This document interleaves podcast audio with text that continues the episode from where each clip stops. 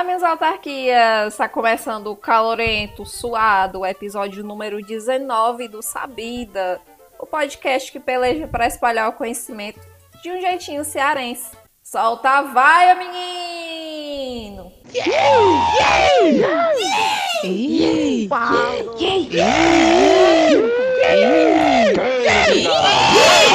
Tá com o pau, doido! Meu povo, vocês já pararam para pensar em como as plantas fazem para sobreviver aos períodos de seca que são tão comuns aqui no Nordeste?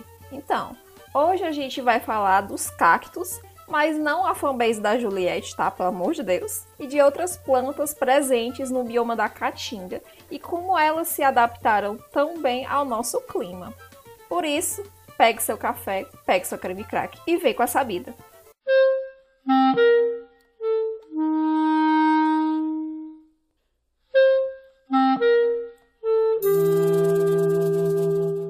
Começo de conversa, vamos falar sobre a caatinga, né? Que é um bioma brasileiro característico da região do semiárido, que é parecido com a savana que a gente está acostumado a ver lá nos documentários que tem no continente africano, é, também no Rei Leão também está bem ilustrada. Enfim, esse bioma ocupa uma área assim de mais de 900 mil quilômetros quadrados do Brasil, né? E isso equivale a mais ou menos 11% do território nacional. E engloba os estados da Alagoas, Bahia, Ceará, Maranhão, Pernambuco, Paraíba, Rio Grande do Norte, Piauí, Sergipe e o norte de Minas Gerais. Então, o clima semiárido ele é característico de ter uma baixa incidência de chuva durante o ano e tem um período longo de estiagem, né, durante a maior parte do ano, que pode durar até 10 meses em secas mais rigorosas. E além disso, dessa baixa incidência de chuva, a gente também tem um clima muito quente e seco. Né? A gente que é nordestino, a gente sabe, está acostumado a lidar com o calor, né? Porque que tem pronto, a gente sente, não é, Nicole? A gente tem as nossas maneiras de contornar o calor, né? Seja ligando o ventilador, ligando o ar-condicionado, quem tem um ar-condicionado em casa, chupando um din-din, tomando uma aguinhazinha gelada, né não? Mas e aí vocês pensam, cara, mas como que as plantas conseguem, né? Porque elas não têm essas opções todas que a gente tem. Porque vejam bem, esse quadro de pouca chuva, clima quente, seco, com chuva assim concentrada em poucos meses do ano, de 2 a 4. A maior parte do ano é seco, com muito sol chegando até elas. Então, isso vai causar um estresse hídrico nessas plantas, né? A gente chama de estresse hídrico essa baixa disponibilidade de água que as plantas vão encarar por conta do clima que a gente já comentou aqui antes, né? Por todos esses fatores. Enfim, né, para lidar com esse estresse, né, a vegetação da caatinga ela precisou desenvolver adaptações para poder sobreviver, né, porque não é um ambiente muito amigável para as plantas, digamos assim, né. Então, essas adaptações né, ao regime de seca e o clima semiárido, a gente chama de xeromorfismo. Xero vem de seco e morfos vem de formas. Então, são as formas delas se adaptarem ao período seco. Uma das características mais marcantes da vegetação desse bioma é a deciduidade, né? Que ela está presente na maior parte das árvores e arbustos. E esse termo deciduidade quer dizer que ocorre a perda de folhas nas épocas secas, né, durante a estiagem, justamente para evitar que a planta perca água, porque as folhas transpiram, isso mesmo elas vão liberar é, vapor de água, né? E nisso elas vão perder água, né? E esse atributo, nessa característica, inclusive, é o que vai dar nome a essa vegetação. Caatinga vem do tupi e quer dizer mata branca, que é uma referência à aparência que a mata fica nos períodos de seca, né? Que fica com esse aspecto acinzentado que vai lembrar a cor branca. Mas aí tu pode estar se perguntando: sem essas folhas verdes, a fotossíntese não vai reduzir, não? Então, sim, vai. Então é por isso que nesses períodos as plantas da caatinga elas entram no estágio de economia de energia e do uso das reservas energéticas, né? E aí ela fica lá assim Entra na meditação, rama, tô na brisa. Nada me abala, que delícia. Justamente para poder sobreviver assim com o mínimo de energia necessária. A gente também vai ter, a gente não, né, as plantas. Enfim, a reserva, né, do armazenamento de água, tanto na raiz, no caule, como até mesmo nas folhas, que também é observado em plantas suculentas, que eu vou falar um pouco mais adiante aqui no episódio que elas também são bem características aqui desse tipo de vegetação, né? E essa adaptação, ela permite às plantas manter as reservas de líquidos e de nutrientes durante os períodos de seca prolongada. Então, aí mais um, mais 10 pontos para as plantas da caatinga. Algumas plantas, elas conseguem ainda fazer a fotossíntese pelo caule, que é o caso da embiratanha. E se não for embiratanha, eu acho que esse é o nome a embiratanha, ela tem umas partes verdes, assim, no caule dela, que aquela parte verde ali, ela tem células clorofiladas, né? Células com clorofila, que vão permitir que a planta ela consiga realizar a fotossíntese e assim produzir nutrientes mesmo depois de perder as folhas. Então, a embiratanha, além de perder as folhas, né, além de ter o mecanismo de deciduidade, ela também vai ter esse mecanismo de fotossintetizar a partir de algumas partes do caule. E aí, essa mesma estratégia, ela também é utilizada pelos cactos para fazer a fotossíntese, né? Pelo caule. Já que as folhas dos cactos, elas são transformadas em espinhos. Sim, os espinhos são folhas, só que folhas diferenciadas.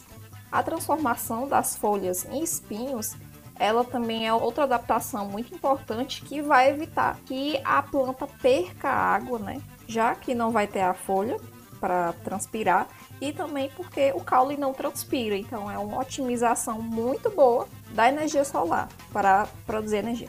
Mas assim, meu povo, nem toda planta ela vai perder as folhas para poder se adaptar durante esse período da estiagem, né? É, algumas elas vão possuir outras adaptações. Por exemplo, elas vão ter a microfilia, que são folhas pequenas, né? Por que isso é bom para a planta? Porque vai reduzir a superfície da folha, né? E assim vai reduzir a perca de água pela transpiração.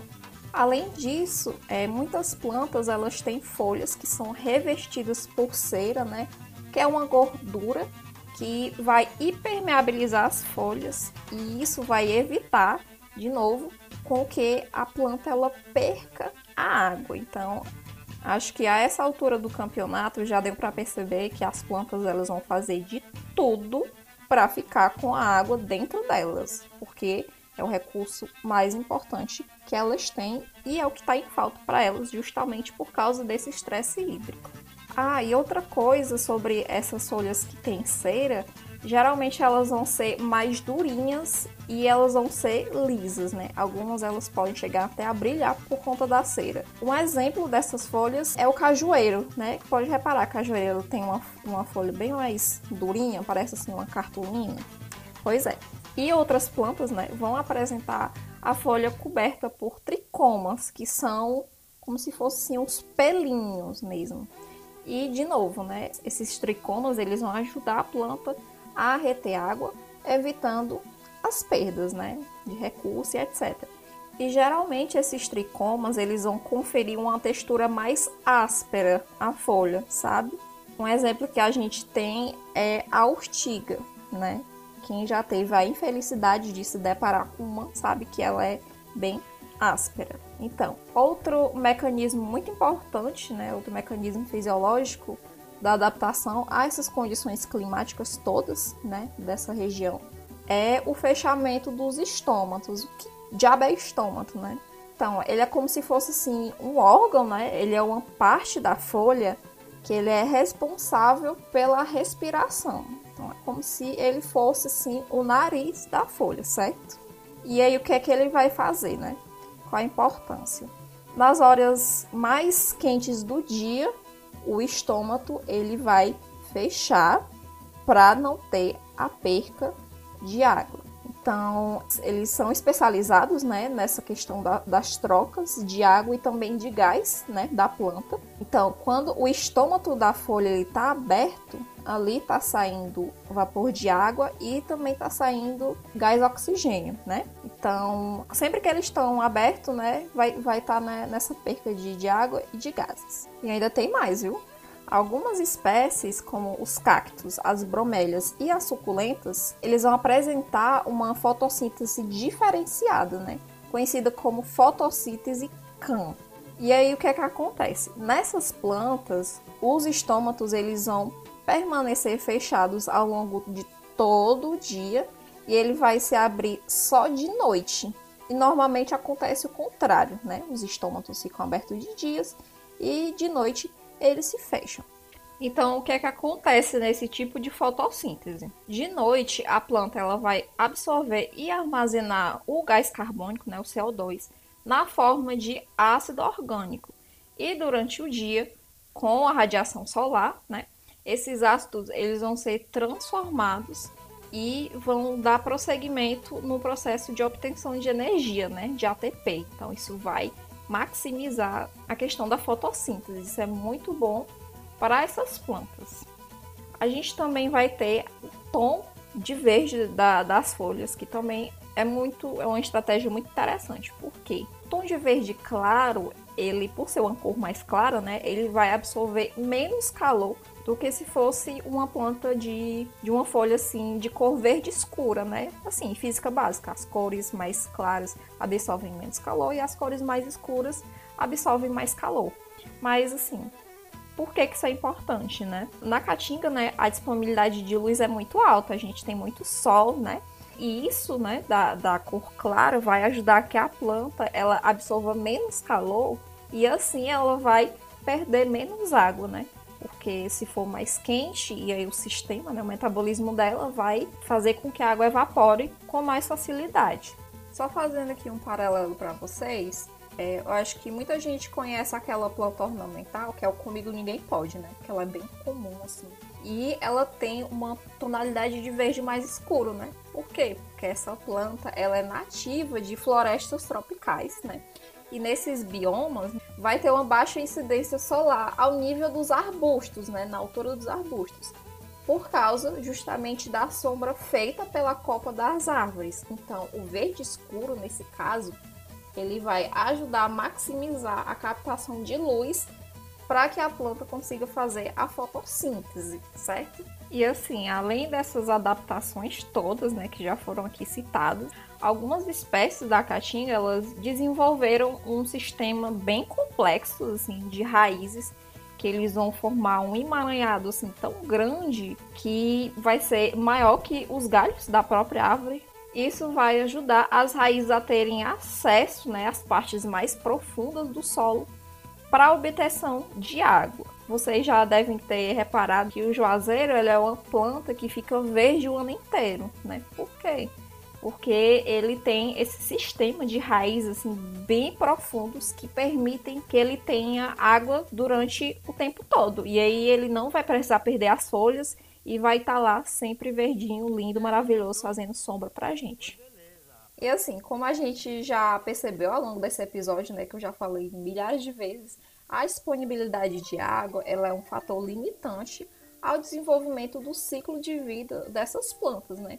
Então, vai ter uma sincronia né, entre a produção de, de folhas e flores com a estação chuvosa, né, como uma espécie de, de estratégia para fugir dessa escassez de água, né? Então, a partir do momento em que começa a chover, né, no instante é, fica tudo verdinho, né? As plantas começam a crescer e tal. E ali elas vão completar os seus ciclos reprodutivos, né? Nesse curto espaço de tempo, né? Que a estação chuvosa dura entre dois e quatro meses. É dessa forma que várias plantas da caatinga adotam o um modo de vida terofítico, né? Isso quer dizer que nos tempos de estiagem elas vão ficar na forma de sementes, para na época chuvosa elas poderem justamente florescer e frutificar e aí começar o ciclo tudo de novo.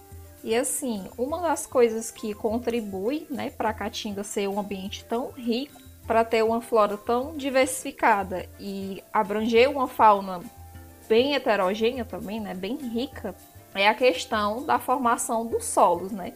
Que a gente vai ter basicamente dois tipos, que são os terrenos de, de origem cristalina, que são um tipo de rocha, né, que é muito antiga e ela não favorece a acumulação de água. E isso também vai conferir uma baixa fertilidade desses solos. E assim, a maioria do, do território né, da, da Caatinga ela é composta por esses solos de, de origem cristalina, né? Que aí vão ter essas plantas com essas adaptações todas que foram mencionadas ao longo desse episódio. Mas também a gente vai ter os solos de origem sedimentar e que são terrenos é, solos né, que possuem uma boa capacidade de armazenamento de água subterrânea e eles vão ser mais férteis também. Essas partes de, de solo sedimentar, elas vão ser correspondentes às nossas serras e às chapadas, né? Então, existe sim floresta, né?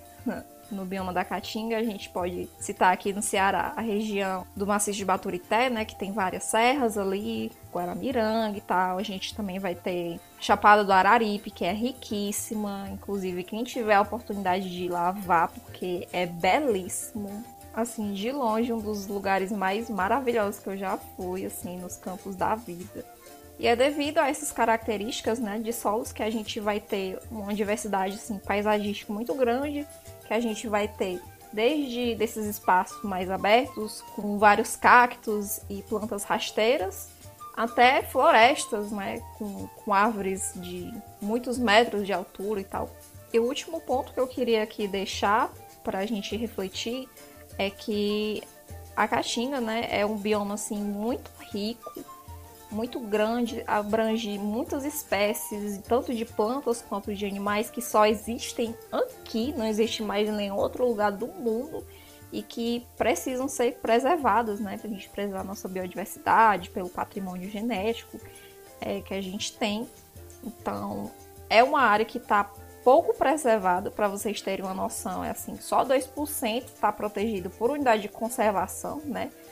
Que são assim realmente efetivas.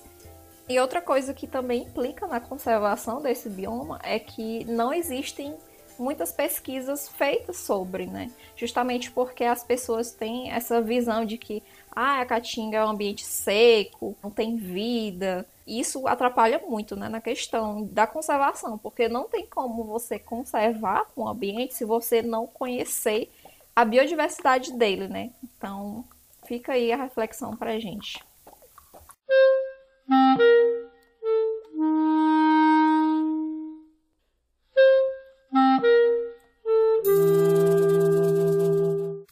para não perder o costume, bora pro momento Dei Valor, que eu vou fazer uma indicação muito massa para vocês hoje.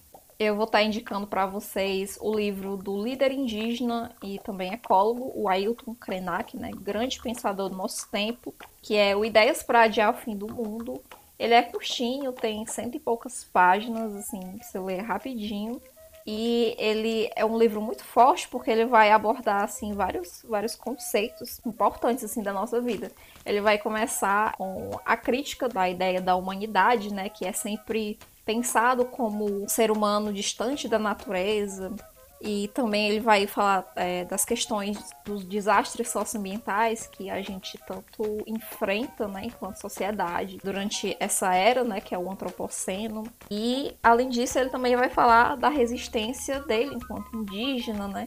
Então, eu acho sempre importante a gente estar tá ouvindo essas realidades que, que são diferentes da nossa, e que não podem ser é, esquecidas, não podem ser silenciadas e tal. Então, essa é a minha dica para vocês. Leiam ideias para adiar o fim do mundo. Então é isso, minhas autarquias. Eu espero que vocês tenham gostado desse episódio, que tenham aprendido alguma coisa sobre as plantas da caatinga. E se você gostou, por favor, compartilhe com seus amigos, com a sua família, com seus colegas e com quem mais você quiser.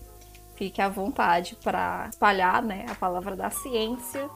E é isso. Um cheiro grande em quem escutou o episódio até aqui. Agora, se você não gostou. Eu só lamento.